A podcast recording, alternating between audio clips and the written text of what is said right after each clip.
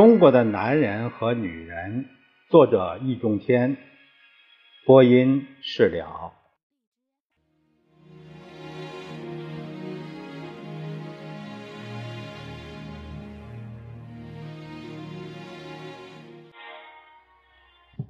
我们看第一章的第四小节，呃，题目是“大老粗和小白脸儿”。白面书生、江湖好汉、忠臣孝子，以上三类大体上就是中国古代文艺作品中男性正面形象的主要类型。千百年来，这三类形象不断的在书本中被表彰，在舞台上被扮演，在民众中被传说，久而久之。便几乎成了中国男性的典型代表，这实在是一件令人遗憾的事情。幸而事实并非如此。比方说，占中国人口大多数的农民，他们就代表不了。另外，生活中的文人、好汉、臣子们，大约也未必就是书本中和。舞台上那个样子，也就是说，他们是被说成无性化和女性化的。然而，问题的要害也许恰恰就在这里。明明其实很男人的男人，为什么一到书本中和舞台上，便要被说成是不像男人呢？为什么读者和观众看了以后就不觉得有什么不妥，反反倒是颇为欣赏呢？为什么千百年来人们这么说、这么演、这么看，却并没有一个人提出异议呢？这就只有一个结论：中国传统文化其实是倾向于赞同和欣赏，至少也是。不反对男人的无性化和女性化的，要弄清楚这个里面的奥秘和缘由，无疑是一件太费商量的事情。但可以肯定，它与文化的特质有关。中国文化大体上是一种农业农业民族的文化，农业。较之畜牧业缺少明显的性特征，而农业民族也不像游牧民族或者狩猎民族那样需要男性的攻击和冒险。毋宁说，更多的还是需要女性的忍耐和精细。春播秋种秋收，有如女人的十月怀胎。精耕细作，有如女人的纺织缝纫。农业民族的文化性格是很容易倾向于无性化和女性化的。长达数千年之久的专制制度，则可能是另一个原因。我们知道，这种制度的一个特点就是最终只承认。一个人是男人，这个男人，这个人就是皇帝。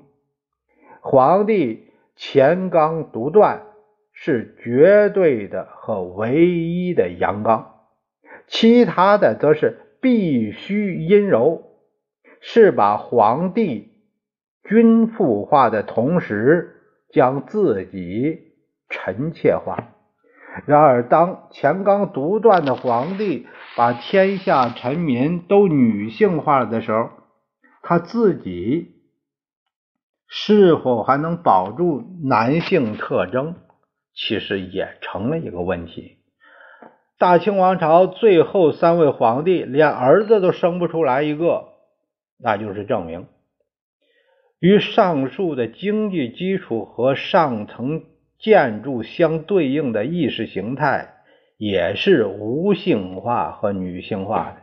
道家和佛家的阴柔特征已经有不少学者说过，儒家虽然标榜刚柔相济，其实相当无性化。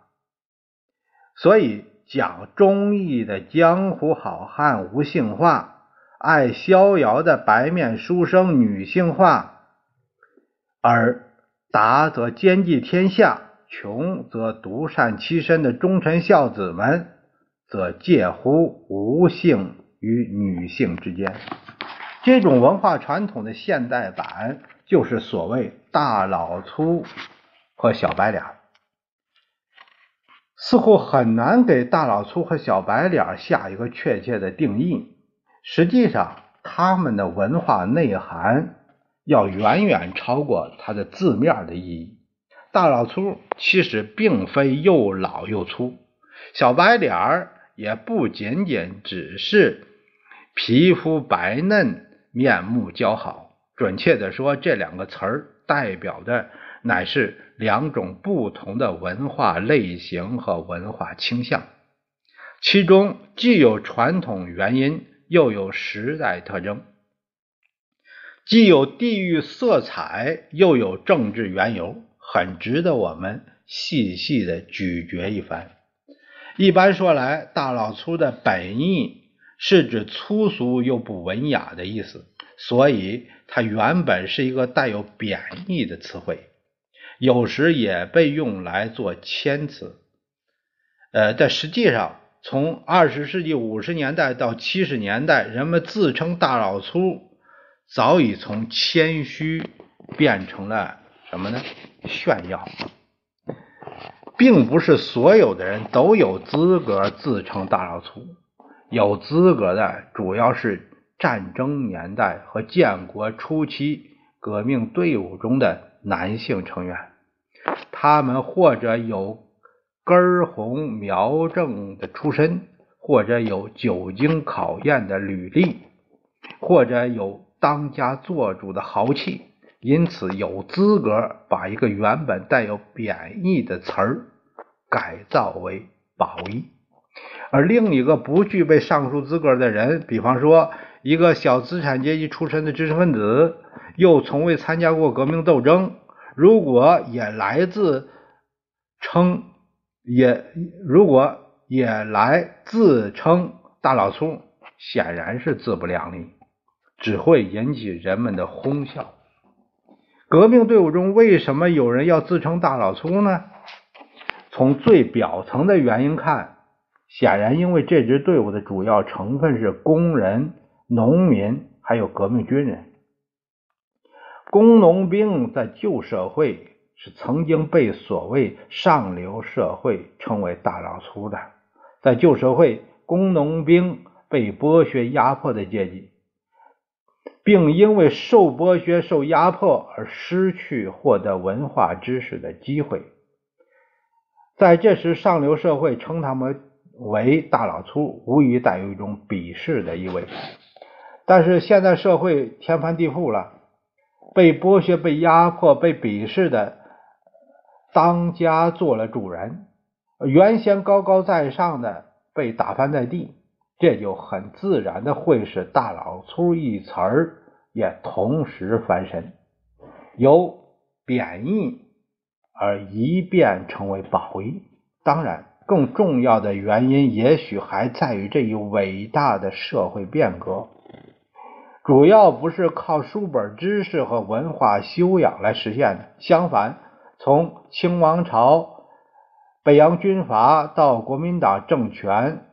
旧营垒、旧政权的文化程度也许较高，却都不堪一击，这就难免给人一种印象：过去那种评价体系看来并不正确。当一个大老粗也并没有什么不好，甚至反倒更加光荣。但这还不是最重要的。实际上，“大老粗”这个词儿盛行一时。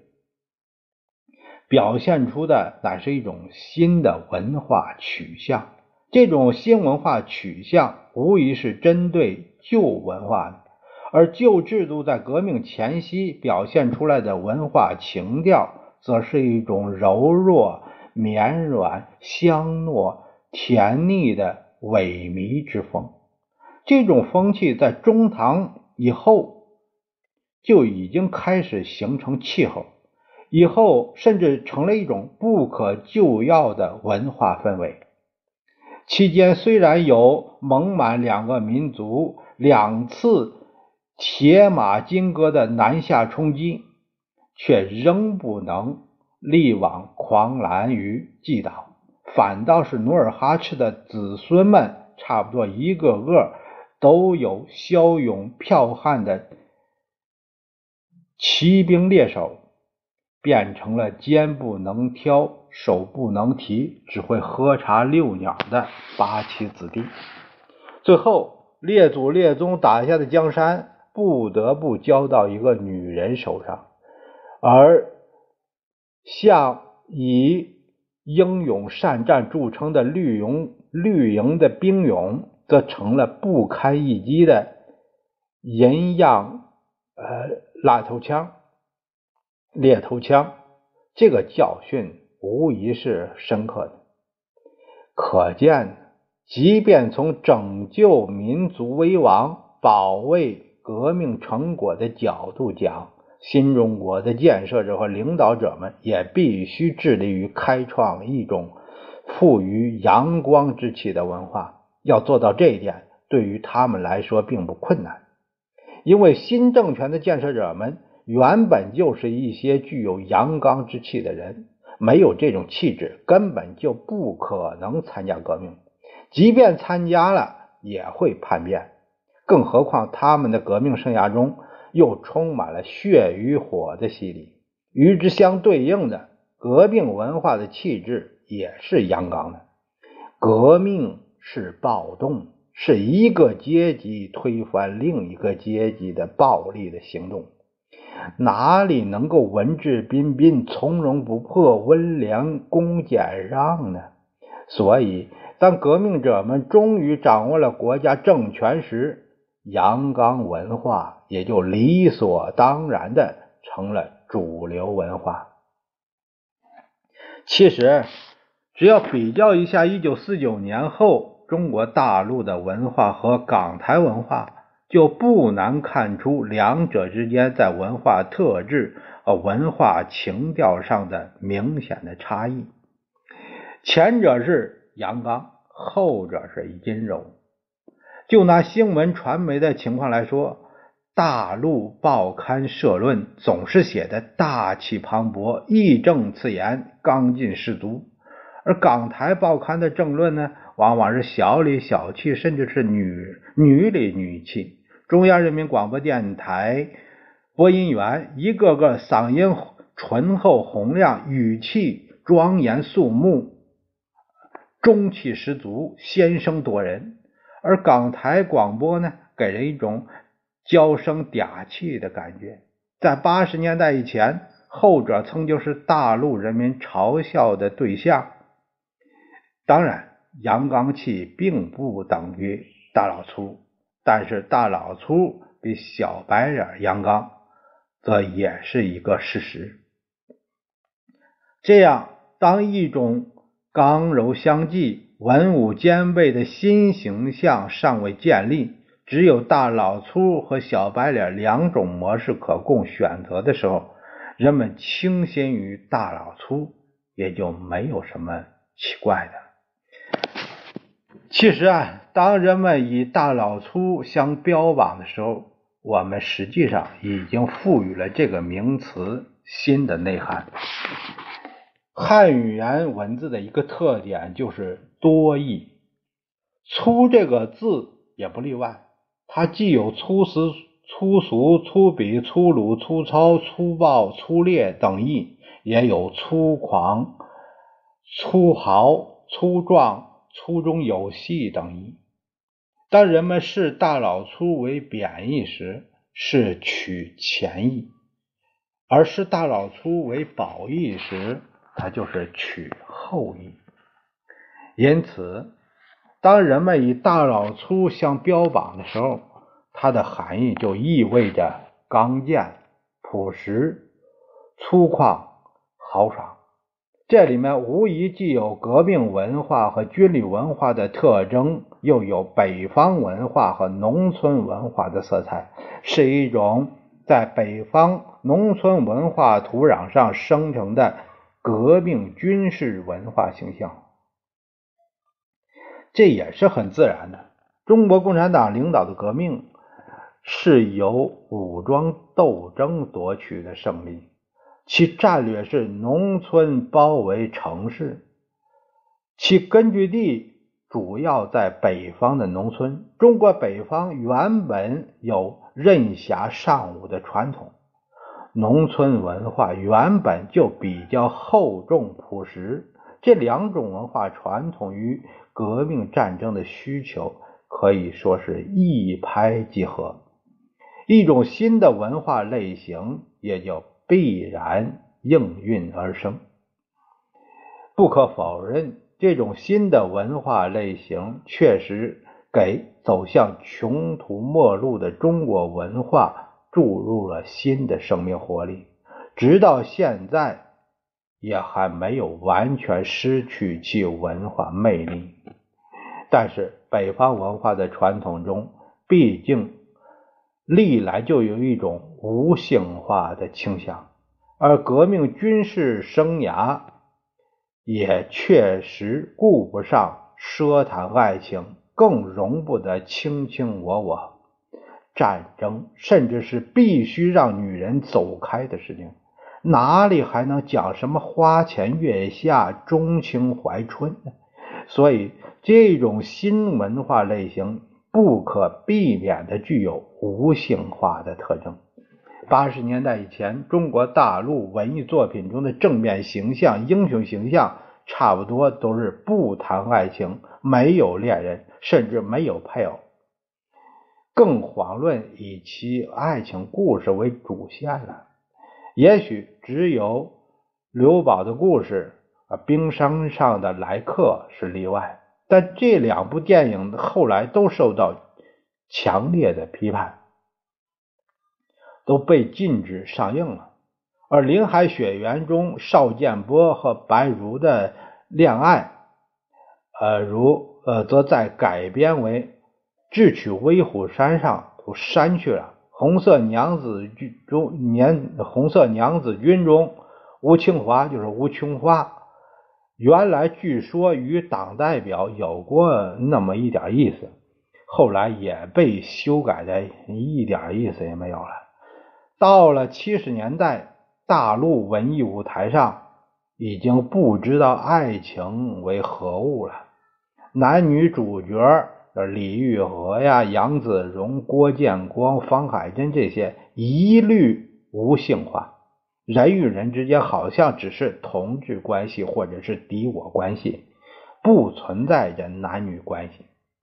与之相对应的，社会生活中的人与人之间的关系也都是一律无性化，不是同志便是师傅，夫妻叫爱人，恋人叫朋友，全是没有性别差异的。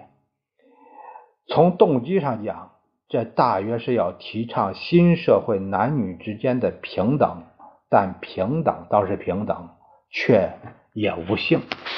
当大老粗以其刚健、朴实、粗犷、豪爽而异新中国的文化氛围时候，柔弱、绵软、香糯、甜腻的男性形象就是小白脸。显然是吃不开，他们往往只能被当作嘲笑和改造的对象，而出现在革命文艺作品中。但这并不意味着小白脸们在现实生活中也已经销声匿迹了。事实上，小白脸的形成也有历史与现实、地域与政治等多方面的原因。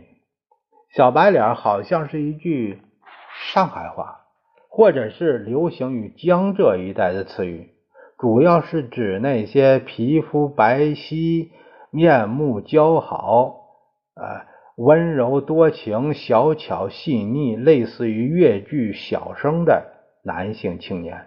北方人则鄙夷地称之为“奶油小生”。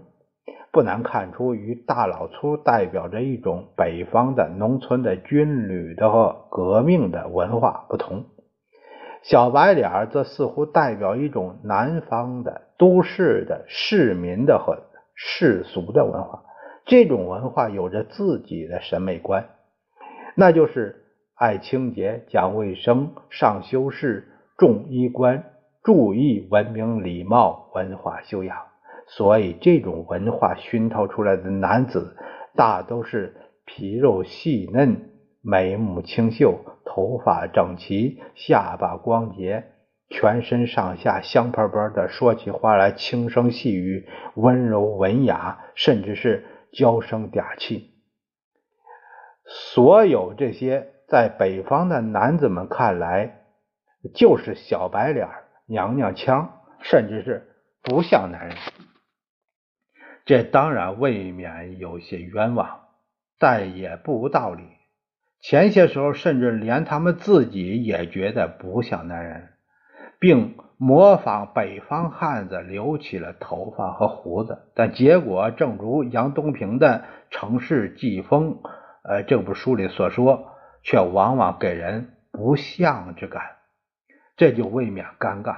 事实上，北方的汉子和大老粗们。视江南的小生为不像男人，还不完全因为他们的相貌小白脸和语音娘娘腔，更在于他们的不问政治和擅长家务。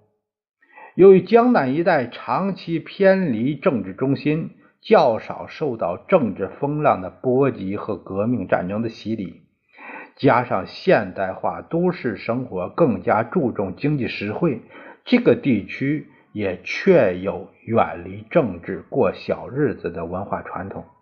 我们并不认为只有从事政治军事斗争才是男人，也不认为家务只能女人做。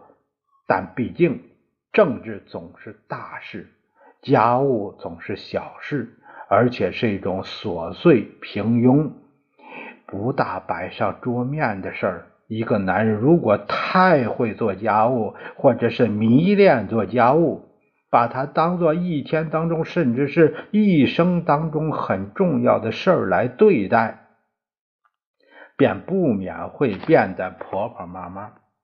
我们实在是很难想象。一个一面摇着摇篮，一面打着毛衣，一面琐琐碎碎的唠叨着市场的菜价，或者是絮絮叨叨翻弄着张家长李家短这一类的闲话，那竟会是一个男人。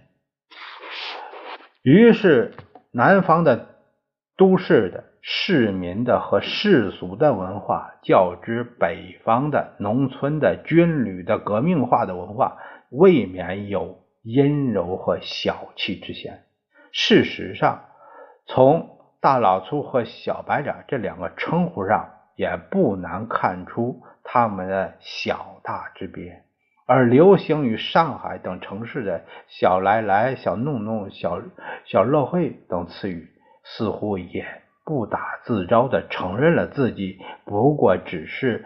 会过小日子、耍小心眼、占小便宜、做小动作的小市民、小职员、小丈夫、小男人，这当然既不准确也不正常。